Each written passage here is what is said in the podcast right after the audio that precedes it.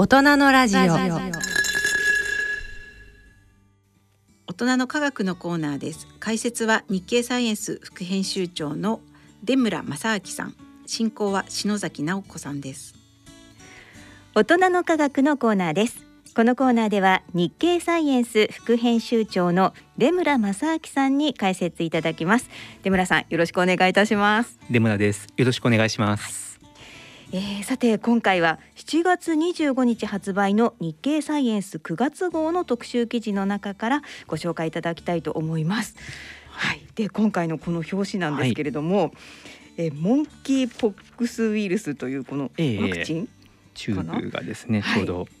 並んでますね。まあ、この研究のイメージなんですけれども、今はい。モンキーポックスと呼んでいただいた通りですね、はい。あのーまあこれは日本語でサル痘ということになります9月号の表紙はサル痘をイメージしていまして、はい、今回はですね、はい。あの大きくタイトル黄色く出てますけれども、うん。感染症再来する脅威というタイトルの感染症の特集を組んでいます。はい、あとはですね、はい。あのがん治療を変える創薬ですとか、うん。あなたの内面を探る感情認識 AI こういった記事を今月掲載しています。はい、であとまあ夏休みということで親とこの科学の冒険あなんていうのもそうなんですよ。はい、あります。盛りだくさんですね、今回もね。ははいい。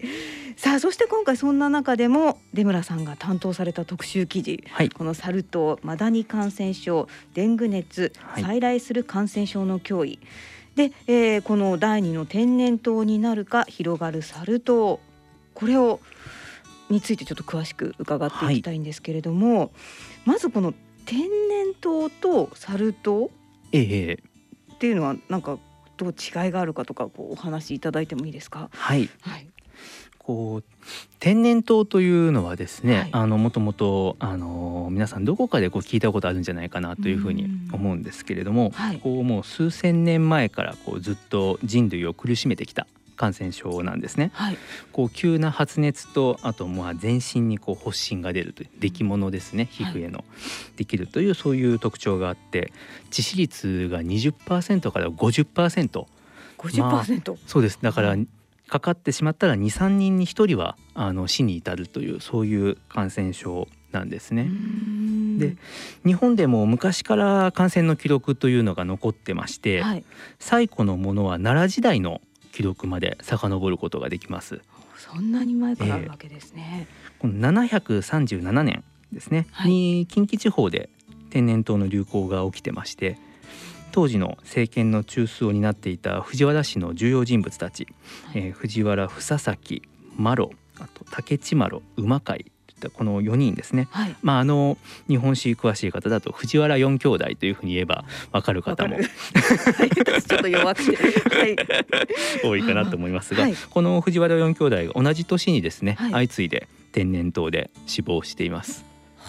四兄弟とも。そうなんですね。かなりあの当時それで混乱が政治に混乱が起きたという記録が残っています。はいで当然日本だけじゃなくてですねヨーロッパでもですねはい。あのさらに遡って2世紀の末にローマ帝国でですね、はいやっぱり天然痘のパンデミックが起きています。こちらは死者が500万人から1000万人亡くなっただろうというふうに言われていて、はい。アントニヌスの疫病というふうに名前がついています。じゃあまあ世界的にもこの天然痘というのは流行したと。そうなんですねん。でこんだけずっとこう長い間恐れられてきた天然痘なんですけれども、はい。あの1958年だから時代は下って20世紀ですねはい。になって WHO がですね世界天然痘根絶計画というあのプロジェクトを立ち上げます。はい。で以後ですね世界中で天然痘のワクチンの接種というのが進められるようになりました。うんでするとですね1958年の時点日本でもまだ昭和ですよね、はいついこの前この段階でまだ世界全体で2,000万人感染者が出ていたというふうに考えられているんですけれども、はい。それがですねたはいったまあ十数年20年弱ですねはい。経って、えー、1977年のソマリアでの感染例を最後にですねはい。天然痘というのはパタリと一例も報告されなくなりました。このワクチン接種っていうのがそのとにかく皆さんに打ってくださいねっていうだけではなくて、はい、こう天然痘を発症した人がいると、はい、その人の周りの人たちにこうちょうど取り囲むようにですね、はい、ワクチンを打ってもうそこ以上広まらないようにするという火を消す消火作戦みたいなことですね、それをこう世界規模でやったというのがこれが功を奏してですねこう2,000万人も出てたものが全然あの一人も報告されなくなったと。で1980年5月に、はい、えー、撲滅が宣言されまして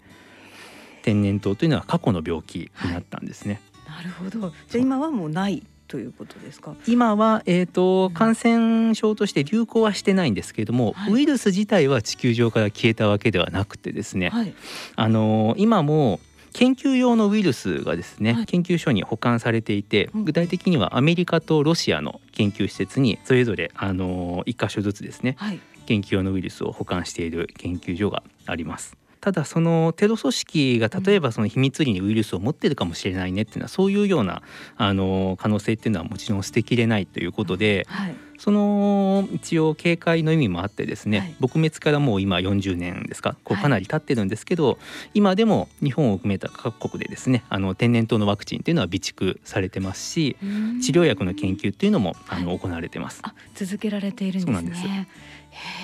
でそしてあの出村さんの記事にありますように、はい、第二のその天然痘になるか広がるサル痘ということで、ええ、じゃあ今話題になっているこのサル痘っていうのはですね。はい。どうなんでしょうか？このまあサル痘と天然痘どっちもその痘の字がですね、はい、山だれの中に豆と書いてあの同じ字が使われてますけれども、はい、ここからイメージできるようにすごく近いウイルスの仲間なんですね。非常に禁煙です。あの禁煙近いですね。天然痘の研究をするために、はい、代わりにサル痘のウイルスを使って研究をするっていうことがよく行われているくらいにあのすごく性質が似てる近いウイルスなんですね。でただあの性質は近いんですけれども、はい、あのあでそれで熱が出てこう発疹ができるっていうようなそういう基本的な特徴は似てはいるんですけれども、はい、致死率は低くてですね、天然痘は20%から50%というふうに先ほど言いましたけど、はい、サル痘は1%から10%。という間に一応収まっています。はい。うん、で感染経路も違っていてですね、はい、天然痘は飛沫感染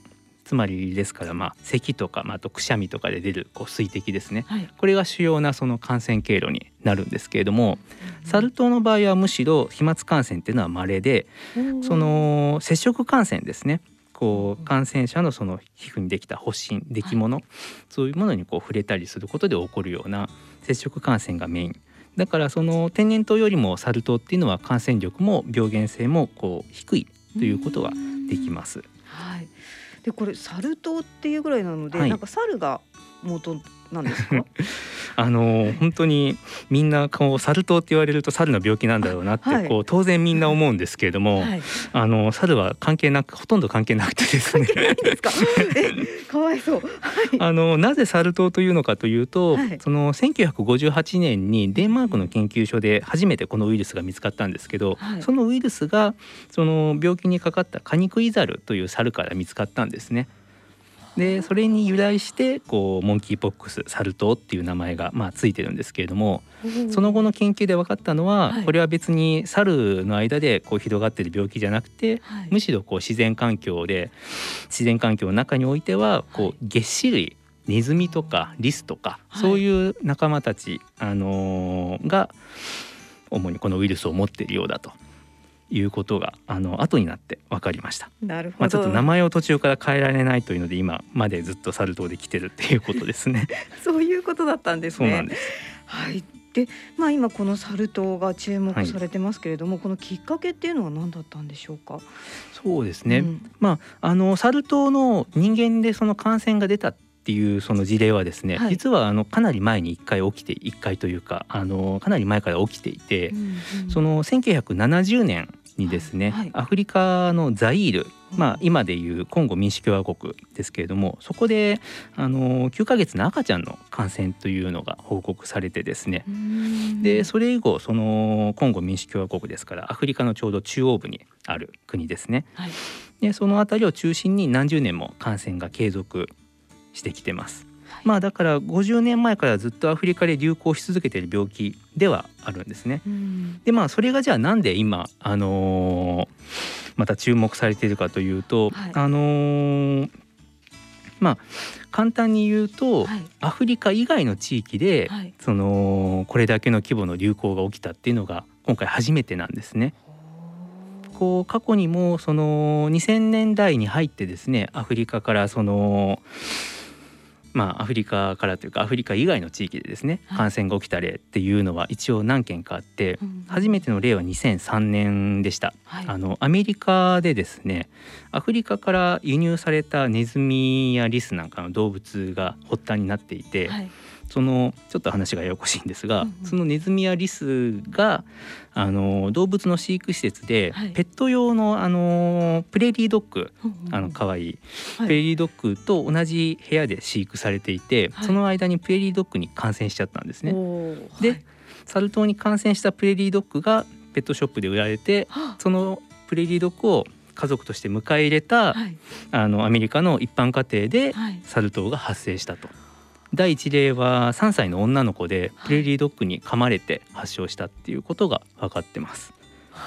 なるほど。伝わっていってしまったわけ、ね、そうなんですね。そういう例がだからポツポツあったんです、あるいはそのアフリカからこう帰ってきアフリカにまあ旅行や仕事で行ってた人が帰ってきて発症するとかそういう例はあったんですね、はい、ただあのー、今回はですね初めそのイギリスで5月の7日にあのー、ナイジェリアから帰国した人から感染が見つかって、はい、あまたこのポツポツ出てるサル痘の一つ一例かなっていうふうに思われてたものが、はい、それがですねその後ヨーロッパの中であちこちからどんどん感染報告が相次ぐようになって、はい、で今これだけの大きな騒ぎになっているというそういう今状況ですね。でまさに日本にも入ってきてしまった、ね、ということですよね。えー、このサル痘に関して WHO ではどんな報告がされてるんでしょうか？7月末の時点でだいたいあの1万8,000人のですね、はい、感染者があのすでに報告されています。まあだから1万8,000人以上ですね。はい。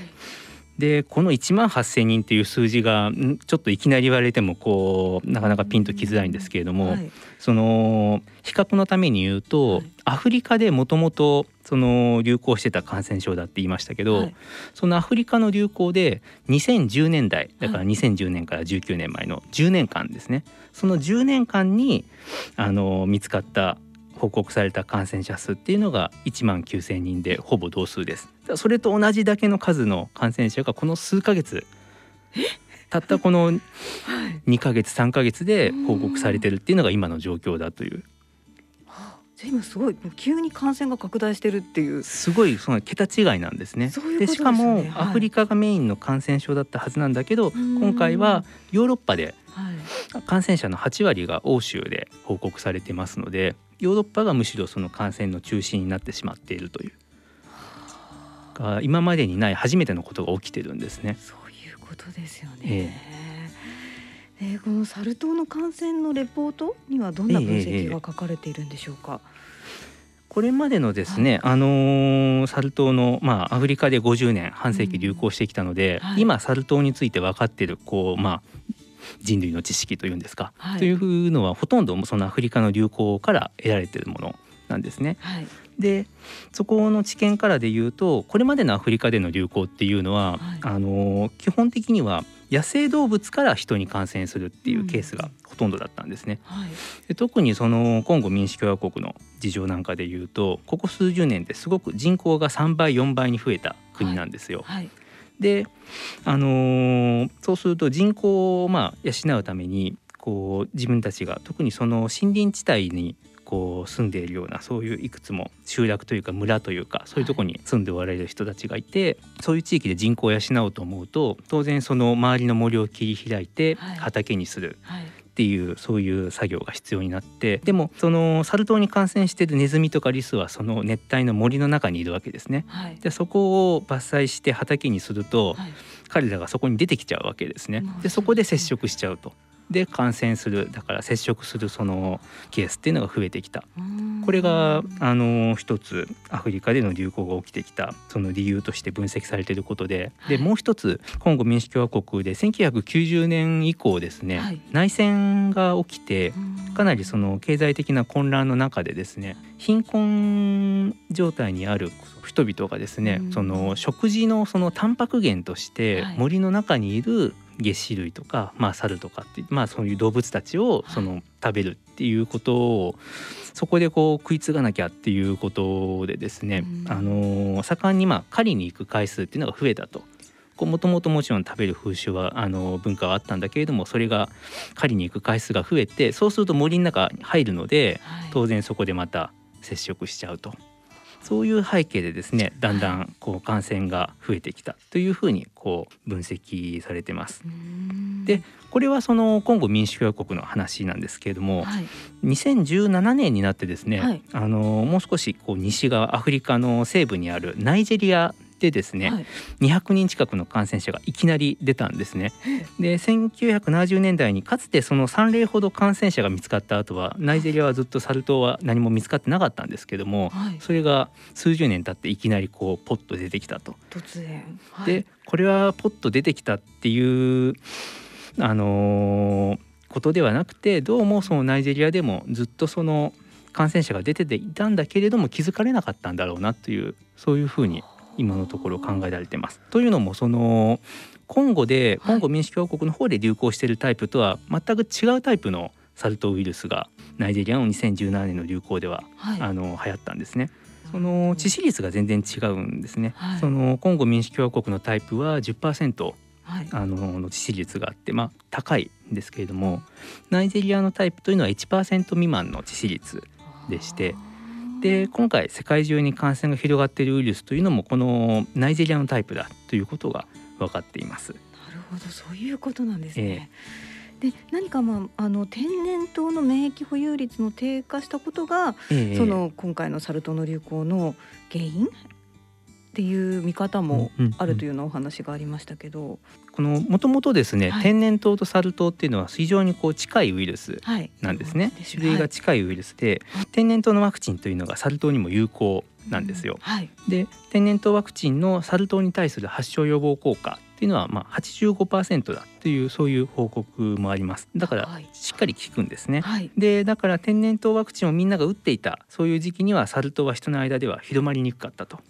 でただそのさっきもお話ししたようにもう撲滅宣言が出たのでそこでみんな接種を止めてしまったんですね。そうでしょうね。そうすると、はい、こう人口に占めるワクチン接種済みの人の割合っていうのがこう年月の経過とともにですねともにどんどん減っていっちゃうと。はい。ですると何が起こるかっていうと、うん、そのコンゴ民主共和国でですねこの長年のその流行の傾向の変化っていうことが観察されていて、はい、昔はその野生動物から人への感染っていうのがメインだったんですけれども、はい、それが徐々に人から人への感染っていうのが増えるようになってきたんですね。でそれはなぜかっていうと以前はほとんどの人がワクチン打ってるので、はい、誰かこうネズミに噛まれたりとかして発症しても周りの人はもう免疫を持ってるからそれ以上人には感染広がらなかったんだけど、はい、それがそのワクチンを打っていない人もこう増えてきたっていうことでそこにこうちょうどそういう人たちをつなぐようにしてですね、はい、感染が広まっていってしまうと。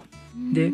これがですね、はい、あの厄介なのはこれが別に今後民主共和国だけの問題じゃないっていう話で、はい、あの状況としては世界各国どこも一緒なんですね。その撲滅宣言1980年に出て、はい、そこでもうワクチンの接種をみんな止めたので、日本ももう止めてますから、そうするとまあ大体40歳未満の人というのは世界どの国でも免疫を持ってないわけです、ね、天然痘に対する。でそうした状況で人や物の移動がですね、その国際的な移動っていうのが活発になると当然もうアフリカ以外のどの国であろうが感染者が出るリスクっていうのはどんどん高まってきていたわけです、はい、だから今回そのいきなりサル痘の流行が起きてびっくりしたねっていうふうにみんなあの思うんだけれども、はい、実はそういう背景をもとに考えるとこう起こるべくして起こった当然の帰結だということも言えるんですね。そういうことなんですね、えーでまあこのサル痘というのは重症化する方っていうのはどんな方なんでしょうか？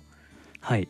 あのまずですね、はい。こうサル痘と天然痘が近いウイルスだよということはあの話してきたんですけれども基本的にサル痘はですね、はい。その健康な人であれば適切な治療を受ければあのちゃんと回復する病気です。うん。であの特に薬を使わなくても数週間程度で自力で回復するというケースも珍しくないです。あそうなんですね。だから過剰に恐れるそうんのかかってそのかかった時の症状について過剰に恐れるという必要はあのないということですね。はい。でただその免疫不全の方免疫系の働きの悪い方だとかあと幼児高齢者うんといったその方では重症化のリスクが高まるということですね。はい。あの典型的なサル痘はこうんう先に発熱とか頭痛とかが起きてですね、はい。でそれから数日経って、はいあの顔や手足にこう発疹ブツブツとした出来物ができてくるっていう、そういうことが知られてるんですけどもはい。ちょっと今回の流行は傾向が違っていてですね、はい。はい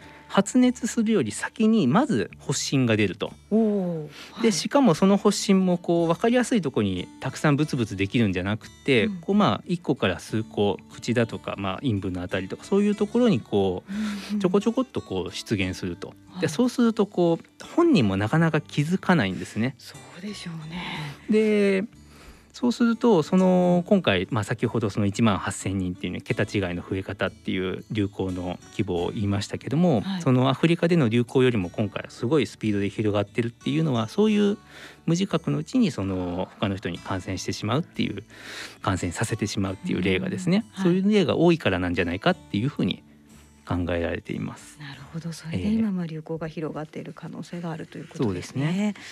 えーでこのウイルスのゲノム情報にはええどんなことが書かれているんでしょうか？今ですね、はいあのー本当にサル痘のこの大規模流行って本当起き始めて数ヶ月なんですけれどもはいすで、にもうかなりゲノム解析進んでまして、はい。これはですねこうある意味新型コロナの流行でですね、はいこうかなり各国の研究者がトレーニングを積んできたという。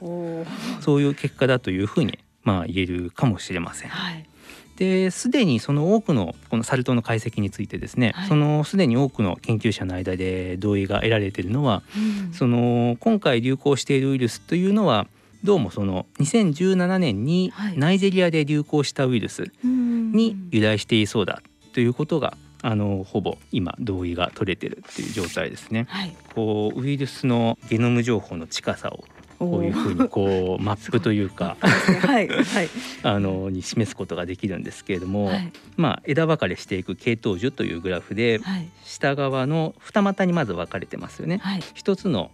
この枝がこれがコンゴ民主共和国で流行してきたタイプのもの。はい。これはだからあの1970年代からの全てのウイルスのゲノム解析の結果ですがはい。で上の枝の方にナイジェリアで流行しているタイプのもの。でそこからうんこの一番端っこを見るとはい。黄緑色の点がダーって並んでますけどね。はい。これが今2022年流行している世界中のサル痘のウイルスではい。全部ナイジェリアの枝から出ているっていうことがわかると思います。うん。まあこんな感じでこう、はい。見えるんですね。可視化されるわけです。でそれが現在流行っているものということですね。そうなんです。はいでゲノム解析さらにですね、はい。突っ込んでそのウイルスのどういうところが変異しているかなとかそういうことを調べていくとさらにいろんなことがわかるんですけれども、うん。そうした中でですねあのポルトガルの研究チームがですね、はい。あのネイチャーメディシンというあの論文誌発表しているあの論文がありまして、まあ興味深いというか懸念すべきはい。事態というのがそこで見えてきています。はいあの今流行しているウイルスではですねその元のサル痘ウイルスと比べてですね、はい。一部の遺伝子がどうもこう欠ける欠損しているようなんですね。はい。であのーそういう人から人へ感染が連鎖していくうちに、うん。その遺伝子がこう欠損する一部欠損しちゃうっていう現象は、サル痘のウイルスの仲間ではしばしば起こることなんですね。はいでこういう現象っていうのはその動物にウイルスがどんどん適応していく過程で起きることがあってですね、はい。あのーサル痘が人に感染しやすいウイルスに変化しようとしてるんじゃないかというそういう恐れがあるということが今指摘されています。はい。でこの遺伝子が減るのがなんで適応する適応を意味するのかっていうことうんなんですけれども、はい。そのもともとサル痘の仲間も天然痘もそのまとめてまあオルソボックスウイルスという、まあ、専門的なはい。名前の仲間に入るんですが、はい。この仲間はもともといろんな動物に感染するっていうそういうウイルスが結構多いんですね。はい。まあ、サル痘が本当にその典型でうんま人にも猿にもネズミにもリスにも感染するわけですよね。うん。でそういう幅広い動物に感染しようと思うと、はい。ウイルスはそれぞれの動物に対して、はい。あのー感染する仕組みというのをこう備えておかなきゃいけない。うん。あのー要はウイルスの遺伝子の中にこれは猿に感染した時に使う遺伝子、うんこれは人に感染した時に使う遺伝子。はい。これはネズミ用リス用みたいな感じでいっぱい持ってるんですよ。はい。器用に。はい。でいっぱい持ってるんですけどうん。このウイルスが場合によってはその途中からいややっぱりもう人だけに感染するようにしようという形でうん。あの変化していくことがあって。はい。でそうなるともう他の動物に対応する遺伝子いらなくなるんですよね。そうですよね。でそれをどんどん切り捨てていくわけです。いらないから。うんで今だからそのサル痘ウイルスで起きてることがもしかしてはいまだわからないんですよまだわからないんだけどももしかしたらそういううんあの人への適用の、はいそのげ人へ適応する現象の一番始まりを見てるのかもしれないっていう可能性があると。いうことなわけですね。すごくそれが心配されてるのは、うん天然痘ウイルスがもともとそういう経過をたどってるんですね。はああのーすごくこう何世紀も前の天然痘ウイルスをですね、はいあの調べた結果なんかから、こはいう天然痘っていうのはその人だけに感染するようになっていく過程で、はいどうもその症状がより重くなるような変化をしたんじゃないかっていうふうに考えられてます。はい。サル痘も天然痘のようにそうなんです。毒性も強くなってしまうかもしれないと。こう17世紀の子供のこうヨーロッパで見つかった子供のそのミイラはい。を解析した研究なんかがあって、はい。そのミイラから天然痘のウイルスがこうたくさん取れたんですね。はい。ででもそのミイラのそのひミイラだから皮膚は残ってるんですけど皮膚には全く天然痘のその発疹はないんですよ。はい。ということは、はい。その今知られている天然痘よりもん。当時の天然痘っていうのは発疹が少なくてどうも症状が軽かったんじゃないかと。そういうことがが指摘されていて。はい。で他にももっと時代遡って6世紀6世紀とか7世紀のその今度は北欧のバイキングのミイラを調べた解析結果があって、はい。そこで取れてきた天然痘ウイルスは、はい。ウイルスのゲノム情報を調べてみると、はい。あの現代の天然痘ウイルスだったら持っている人に病原性を発揮するような遺伝子っていうのがまだ持ってないんですね。ってことはどうもあのどんどん人に適応するうちにうん。だんだんこう病原性が増していくんじゃないかと。はあ。ということはまあ今このサル痘の流行を止めることが何よりかと思うんですけれども、えー私たちができるこの予防策っていうのは何があるんでしょうか？これはですね、はい。そのサル痘っていうのはすごく大事なことにそはのすで、に有効な治療薬とかワクチンっていうのはあるんですね。うん。なのでこれをこういかにはい。その、それを使うべき人のもとにこうちゃんと届けられるかっていうことがはい。それが本当に大事になってきます。はい。でその特にですねそのサル痘っていうのは感染してから発症するまでの間で1週間から2週間ほど期間があるのでそうするとその間にその感染したかもしれないっていう人に後からワクチンを接種することで発症を予防するっていう暴露後予防なんて言い方しますけどそういうことがあの可能だと考えられてます。うん。でただそれをじゃあ本当にちゃんとやろうと思ったら、はい。感染した人がすぐちゃんと病院に行ってはい。であなたサル痘ですねって診断を受けて、うん。でじゃあその周りの人があじゃあ予防のためにワクチン打とうねってそういうプロセスを早く回さなきゃいけなくてそうすると初めに感染してサル痘になったなって思った人がこうすぐに病院に行けるようなそういう体制が整ってないといけないんですね。はい。でまあそれは何を言いたいかというと、はい。あの今のそのサル痘の流行というのがですねあの現在主にそのゲイの男性の方たちの間でこう広がっているということが分かっています。はい。でただそのサル痘っていうのは、うん。そのさっきプレーリードッグの女の子の件があの、はい。説明したように、はい。その誰でも感染しうるうん病気なんですね。はい。だからそこでそのサル痘っていうのはゲイの方だけかかるんでしょっていうのはそういうような誤解が生まれてしまうとですね、そのサル痘に感染した時に病院にかかるのをためらってしまうっていう人たちが増えてしまう。はい、でそうなると結果的にその周囲の人たちをそのワクチンで守るといったそういうさっきの言った対策みたいなこともできなくなってしまって、はい、結局感染拡大を招いてしまうんですね。なので、はい、このサル痘の感染拡大を防ぐために、あるいはこう自分が感染しないために何かできることはありますかっていう話で言えば、もう本当に偏見を防ぐっていうことがですね、これが最も大切です。はい誰でもかかる可能性がある、ね、ということですね。えー、はい、この特集記事につきましてはまた雑誌の方で見ていただきたいんですけれども、はい、その他9月号の記事はどんなものがあるんでしょうか？今回ですね、はい、もう一つあの特集を組んでいるのががん治療を変える創薬という特集を組んでいまして、はい、まああのがんを治す新しいこう薬の研究開発戦略のお話なんですけれども、はい、こちらはですねあのー、ここ数十年で発展してきた分子生物学のまあ最先端をいくお話でして。こうですね、まあ、細胞の中にはですね私たちの細胞の中にはこう自分の細胞の中にまあ、細胞って機械みたいなものでこう中にいろんな部品があるわけですけど、はい、部品が壊れちゃったらその部品を壊れた部品を分解するちゃんとそういうお掃除システムみたいなものが備わってるんですね。でそのシステムをうまく使うと、はいそのがんの細胞であるとか、はい、あるいはその神経疾患神経細胞でうまく機能していないもの、はい、そういうそのうまく働けていない細胞の中でその原因となっている物質だけをうまく分解してなくしてやるっていうことができるんじゃないかっていうそういうすごく新しいですね、はい、あの薬の研究のこのホットな領域っていうのを紹介する特集になってますので、はい、ぜひこちらもお読みい。ただけたらなと思います。はい、そうですね。番組では今回ご紹介しました2022年9月号をプレゼントさせていただきます。